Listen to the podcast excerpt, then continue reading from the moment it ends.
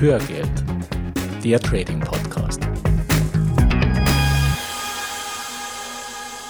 Hallo und herzlich willkommen zur 54. Folge von Hörgeld, dem Trading Podcast. Ich bin Gerhard Arzmann. Und ich bin Gerald Thürmer. Und wir freuen uns, dass du heute mit an Bord bist.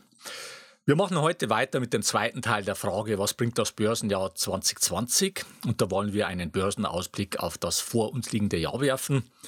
Und wir haben ein interessantes Geschenk für dich, das wir dir zum Ende dieser Folge präsentieren. Du darfst also gespannt sein. Bevor wir jetzt in den Ausblick für 2020 eintauchen, wollen wir erstmal kurz zurechtrücken, was wir hier überhaupt ja. tun oder besser gesagt, ja. was wir hier nicht tun. Wir verstehen uns hier nicht als Analysten und wir sind das auch nicht. Wir können nicht vorhersagen, was die Börse in den kommenden zwölf Monaten machen wird.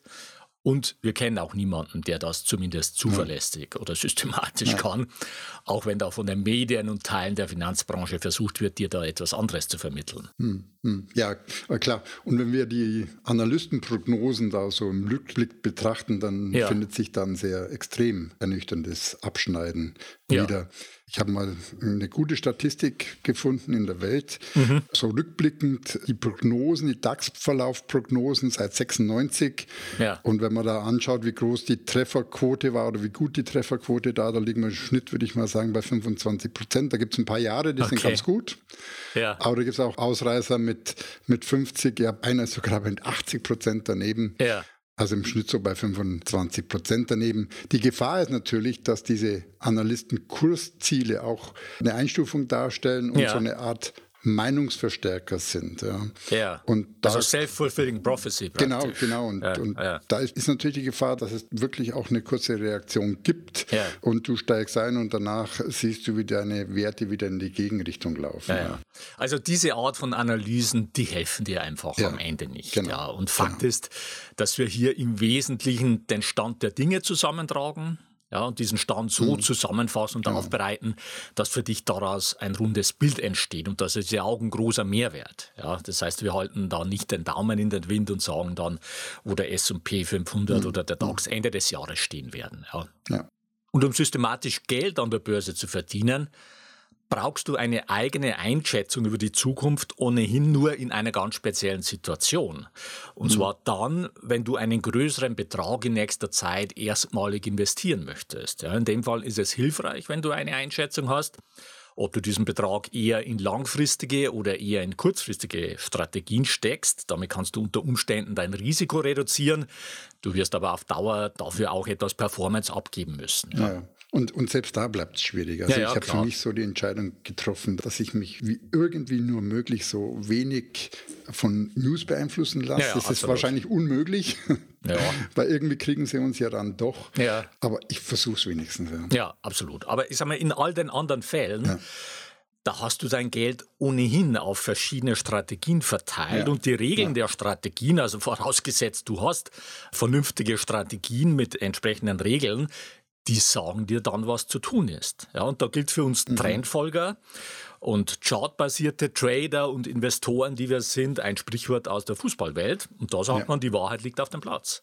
Ja, das heißt, das ganze Gerede ja. im Vorfeld, das Gerede der Spieler, der Trainer, der Kommentatoren und Experten und so weiter, das ist alles wertlos, wenn es nicht mit dem übereinstimmt, was nachher auf dem Platz passiert. Und für uns liegt die Wahrheit im Chart. Der Chart sagt uns, was ist, und was zu tun ist. Punkt. Genau, und da sind wir auch bei unserer SMS-R-Methodik, beim ja. zweiten S und beim N, nämlich du brauchst eine Strategie für Bärenmärkte, nicht ja. nur für Bullenmärkte. Genau. Und es ist natürlich auch entscheidend, anhand des Charts die Marktphase sauber identifizieren zu können. Genau.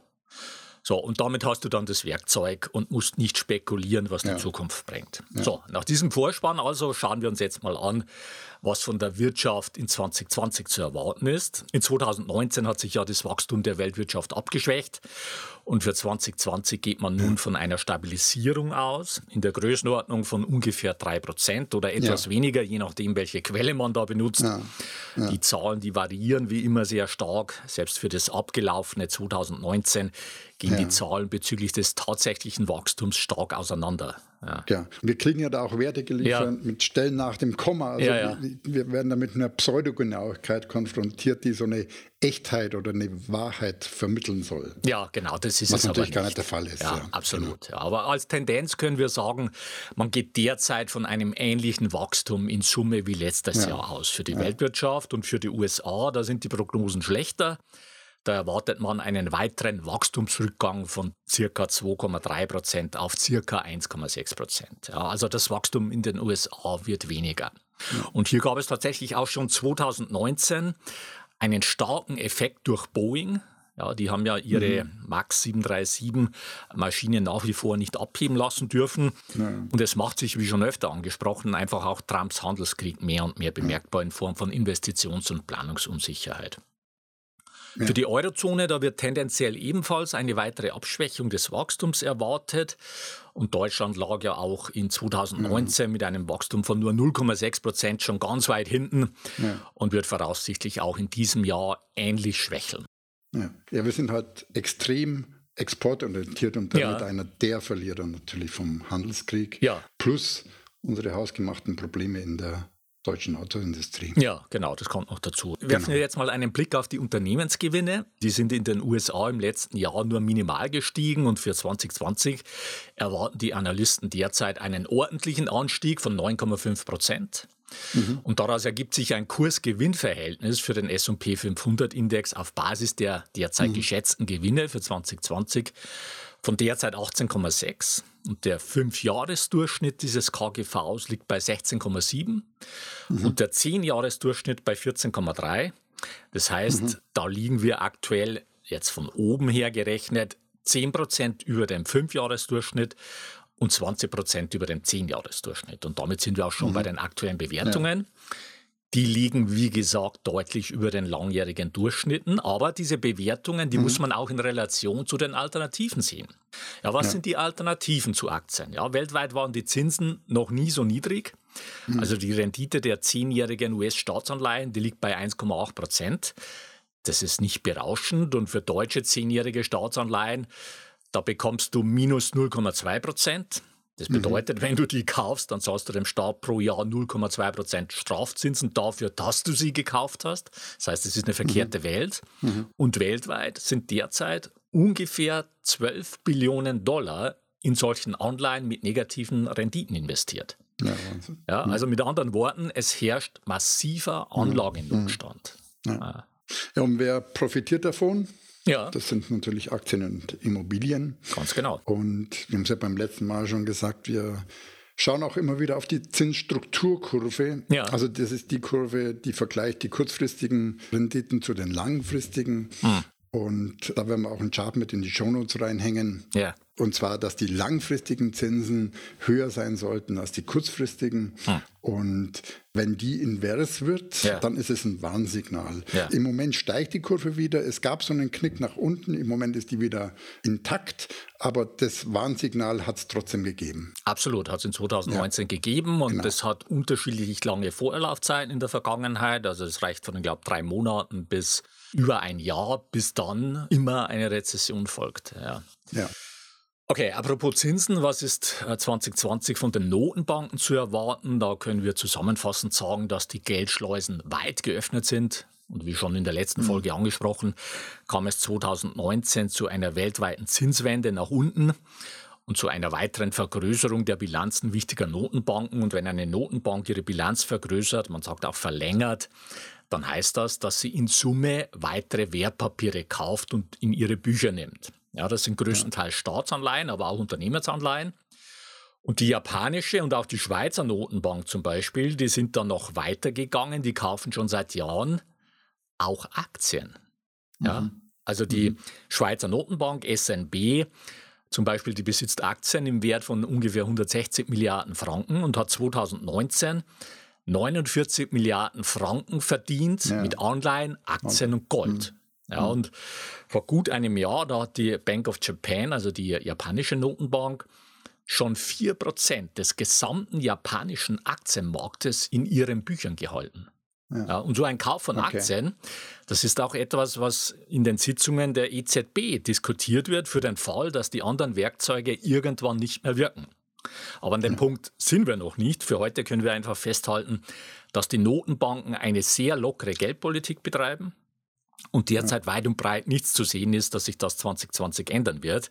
Das bedeutet für die Aktienmärkte massiven Rückenwind von den Notenbanken und das ist natürlich ein Riesenpfund. Mhm. Na, und 2019, 2020 bleibt natürlich auch nicht aus, dass wir einen Blick auf die Kryptowährungen werfen ja. müssen. Facebook hat ja eine Menge Wind noch in 2019 gemacht ja. mit ihrem Libra. Ja beziehungsweise Facebook hat eine Tochterfirma gegründet, Calibra, mhm. das ein Konsortium ist. Und die Ankündigung war, dass, dass der Libra noch in 2020 eingeführt ja. werden soll, also dieses Jahr, was ein extrem sportlicher ja, Zeitplan ist in meiner Welt. Mhm. Und vielleicht mal ganz kurz nochmal, was ist der Libra? Auf der Organisations-Homepage wird er als dezentralisierte Währung beschrieben. Okay welche für Milliarden von Menschen in der aller Welt als Zahlungsmittel genutzt werden soll. Aha. Und was wir vielleicht tun sollten, wenn wir in Europa über den Libra diskutieren, sehen wir typischerweise vor allem die Gefahren und Risiken. Ja. Fairerweise müssen wir jedoch akzeptieren, dass wir hier in einer gewissen Komfortzone leben und daraus aus dieser Situation auch argumentieren, ja.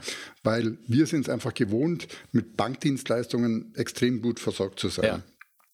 Inzwischen können wir sogar innerhalb von Europa einigermaßen gut Überweisungen machen. Ja. So lange ist es noch gar nicht. Ja.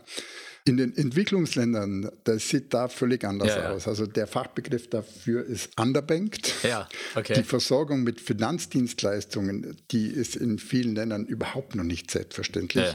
Und gerade die Ärmsten, die haben oft überhaupt keinen Zugang zum Bankensystem und müssen dadurch horrende Zinsen für Kredite zahlen oder hohe Gebühren für Überweisungen, mhm. 10 Prozent oder mehr. Mhm. In jedem Fall sind diese Bankgeschäfte dort überproportional teuer für die Menschen. Mhm.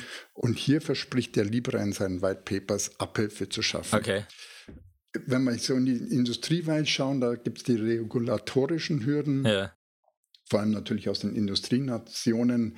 Die werden auf jeden Fall das Haupthindernis für die Libra-Einführung sein. Ja auch wenn es sich bei dem Libra um einen sogenannten Stablecoin handelt. Mhm. Das heißt, der Wert der sich im Umlauf befindlichen Libra-Tokens wird mit Geld und Wertpapieren, zum Beispiel auch Staatsanleihen, okay. im gleichen Nennwert hinterlegt. Mhm. Und trotzdem kommt es natürlich bei keiner Staatsregierung, bei uns auf jeden Fall besonders gut an, ja. weil es wird natürlich immer einen maximalen Kontrollverlust darstellen. Absolut, und ja. Das nicht ganz ohne Grund. Ja, ja, und es wäre natürlich auch eine starke Abhängigkeit, wenn jetzt so ein Facebook-Konsortium einen Großteil, ich sag mal, der US-Staatsanleihen besitzen würde. Ja. Also das ja. hat ja auch massive Konsequenzen. Genau. Genau. Also Status ist, dass die großen Wirtschaftsnationen dem Libra-Konsortium Calibra mehr oder weniger untersagt haben, die Währung einzuführen. Ja. Und Calibra hat auch bestätigt, sich daran halten zu wollen. Mhm. Ein Blick auf China ist auch interessant. Dort die Reaktion, die haben das natürlich auch sofort untersagt. Ja. Aber als Gegenreaktion hat die chinesische Zentralbank sofort angekündigt, bald eine eigene Kryptowährung einzuführen. Mhm. Also die People's Bank of China plant eine umfassende Digitalisierung der chinesischen Währung. Ja. Und die zentrale Währung wird dann natürlich wieder komplett der Autorität der chinesischen Regierung klar. unterliegen, was klar ist. Ja. ja. Das heißt, die können dadurch die kompletten Geldströme überwachen, was genau das Gegenteil wäre, was ursprünglich hinter der Bitcoin-Idee gesteckt ja, ist, nämlich diese Unabhängigkeit von staatlichen Banken zu bekommen. Ja, man könnte sagen, die Revolution frisst genau. ihre Kinder. Ja, also genau, es ist immer das Gleiche. Es geht in die Richtung, ja, genau. Mhm. Und trotzdem ist davon auszugehen, dass der liebere Ansatz, wenn auch erstmal gestoppt, ja. eher dieser Crypto-Community Auftritt geben wird, als ja. dass es ihm die Luft nimmt. Ja. Und ich bin wirklich gespannt, wie es auf dem Gebiet auch in 2020 weitergehen wird. Also das Thema ist definitiv nicht tot. Also das, das wird weitergehen. Ja. So, werfen wir einen Blick auf den Dollar und Gold. Der US-Dollar, der befindet sich ja seit der Finanzkrise in einem großen Aufwärtstrend, wenn auch unter starken Schwankungen. Und nachdem es 2017 einen Rücksetzer gab, geht es seit 2018 mit dem Dollar wieder zielstrebig nach oben. Aber mittlerweile gibt es auch die ersten Analysten, die den Dollar künftig aus mehreren Gründen etwas schwächer sehen. Zum einen, weil die US-Wirtschaft sich voraussichtlich stärker abschwächen wird. Zum anderen, weil mhm. mit der Unterzeichnung des Phase One Deals der Handelskonflikt mit China erstmal deutlich entschärft scheint und der Dollar damit nicht mehr so stark als sicherer Hafen benötigt wird. Aber mhm. wie auch immer, wir werden sehen. Den Zusammenhang mit Gold haben wir ja schon mehrmals erklärt. Wenn der Dollar schwächer wird, dann ist das Rückenwind für Gold und sinkende oder gar negative Realzinsen sind ebenfalls Rückenwind für Gold. Schauen wir uns zu guter Letzt noch ein paar Risiken an, die uns 2020 begleiten. Da ist natürlich weiterhin der Handelsstreit zwischen USA und dem Rest der Welt. Der hat sich zwar mit der Unterzeichnung des Phase One Deals erstmal deutlich entschärft, aber Trump ist natürlich immer für eine Überraschung gut. Dann die Situation im Nahen Osten, insbesondere mit Iran, ist natürlich ein Risikoherd, auch wenn mittlerweile die Abhängigkeit vom Öl aus der Region deutlich geringer geworden ist. Das heißt, es ist nicht mehr so wie früher bei den früheren Golfkriegen. Hongkong ist ein Problem, ja, je nachdem, wie die Chinesen dort mit den Unruhen umgehen werden. Ja, und was in der Region noch zusätzlich dazukommt, ja. dass jetzt gerade eben der Coronavirus dort epidemieartig ausgebrochen ist ja, und, absolut. und möglicherweise zusätzlich nochmal sich als Problem rauskristallisiert. Ja, also das ist echt ein Thema. Also je nachdem, ja. wie alt du bist, erinnerst du dich vielleicht noch an die SARS-Epidemie äh, genau, 2003 stimmt. und die hatte einen deutlichen Wirtschaftseinbruch in der Region zur Folge, natürlich auch mit massiven Folgen für die Börsen dort. Und die Börsen, die haben auch schon aktuell auf die neuesten Meldungen reagiert. Du findest den Chart dazu in den Show Notes. Mhm. Ein weiterer Risikofaktor, der seine Schatten schon vorauswirft, ist die Wahl in den USA am 3. November. Da wird wieder ein neuer Präsident gewählt und auch der Kongress wird neu gewählt. Und da wird im Vorfeld die Unsicherheit deutlich steigen, da einige demokratische Präsidentschaftskandidaten auch einige Maßnahmen mhm. fordern, die dem Markt definitiv nicht schmecken werden, wie zum Beispiel höhere Unternehmenssteuern oder eine stärkere Regulierung der Quasi-Monopolisten, also Amazon, Google, Facebook und so weiter. Ja. Ja, und mit dem Stichwort Facebook, da sind wir auch schon bei dem eingangs versprochenen Geschenk. Wie schon in der letzten Folge angekündigt, haben wir eine eigene Hörgeld-Facebook-Gruppe eingerichtet. In dieser Gruppe kannst du dich mit uns und mit allen anderen Teilnehmern zu allen Themen, die wir in Hörgeld behandeln, austauschen. Und in dieser Facebook-Gruppe verraten wir dir jetzt unsere drei Top-Trendfolge-Aktien. Den Link zur Hörgeldgruppe findest du in den Show Notes und auch auf facebook.com ja. slash Hörgeld unter Community. Mhm. Also unsere drei Top-Trendfolge-Aktien jetzt in der Facebook-Hörgeldgruppe. Ja. Und wenn du lernen willst, wie du solche Aktien systematisch selbst findest, analysierst und nachhaltig profitabel handelst, um damit dein Hamsterrad zu reduzieren, sodass du mehr Zeit für deine Familie und deine Hobbys bekommst, oder um dein Geld in Zeiten von Nullzinsen profitabler anzulegen, dann starte die Ausbildung systematischer Vermögensaufbau mit Trendfolge bei uns. Da lernst du Schritt für Schritt, wie du das eigenverantwortlich und praktisch umsetzt. Für mhm. Februar sind wir schon ausgebucht, aber du kannst ab Mai wieder mit dabei sein. Den Link findest du in den Show Notes. Mhm. Und damit kommen wir zum Fazit für die heutige Folge. Erstens, das Wachstum der Weltwirtschaft wird sich 2020 ungefähr auf dem jetzigen Niveau stabilisieren. In den USA und in der Eurozone wird sich das Wachstum weiter abschwächen. Zweitens, für die US-Unternehmen wird aktuell ein Gewinnwachstum von 9,5 Prozent prognostiziert. Drittens, die Bewertung des S&P 500 liegt 10 Prozent über ihrem Fünfjahresdurchschnitt und 20 Prozent über ihrem Zehnjahresdurchschnitt.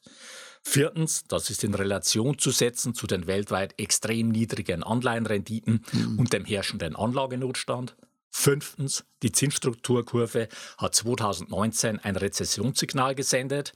Sechstens, Aktien haben massiven Rückenwind von der lockeren Geldpolitik der Notenbanken. Siebtens, das Thema Kryptowährungen wird sich weiterentwickeln. Ja. Achtens, für den Dollar erwarten die Analysten eine Abschwächung. Neuntens, das zusammen mit sinkenden Realzinsen wäre Rückenwind für Gold. Und zehntens, Risikofaktoren für 2020 sind zum Beispiel der Handelsstreit der USA, die Situation im Nahen Osten, Hongkong, die Coronavirus-Epidemie sowie die US-Wahlen im November. Jetzt noch ein rechtlicher Hinweis. Die von uns bereitgestellten Informationen, Tools und Softwareprogramme dienen ausschließlich zu Informations- und Ausbildungszwecken und stellen keine Empfehlungen zum Kauf von Geldanlagen gleich welcher Art dar. Du bist für deine Anlageentscheidungen selbstverantwortlich. Und jetzt zu unserer Bitte in eigener Sache. Wenn dir unser Podcast gefällt, dann würden wir uns freuen, wenn du eine kurze Rezension in iTunes reinstellst. Das geht ganz einfach und schnell und hilft uns, im Ranking weiter nach oben zu kommen und besser gefunden zu werden und ist für uns eine zusätzliche Motivation, mit Hörgeld weiterzumachen. Und wir freuen uns auch über Likes auf facebook.com slash Hörgeld und auf YouTube. Den YouTube-Link findest du in den Show Notes. Und wenn du dich mit uns oder anderen Hörern zu diesen Themen austauschen willst, wenn du Fragen oder Anregungen für uns hast, dann poste das in unserer Facebook-Gruppe Hörgeld. Dort verraten wir dir auch unsere Top 3 Trendfolgeaktien. Mhm. Den Link zur Hörgeldgruppe findest du in den Show Notes und auf facebook.com slash Hörgeld unter Community. Mhm. So viel für heute. Die Shownotes zur heutigen Sendung mit ergänzenden Charts und Links findest du unter hörgeld.com slash 054. Bleibt noch der Ausblick auf die nächste Folge. Da geht es weiter mit unserer Hörgeldreihe Hebelinstrumente und der Frage, ja. wie funktionieren CFDs? Bis dahin eine mhm. gute Zeit. Ja, mach es gut und wir wünschen dir weiter viel Spaß mit dem Thema Börse und wir laden dich ein, auf diesem Weg die Verantwortung für deine Vermögensanlage selbst in die Hand zu nehmen. Die Geschichte geht weiter.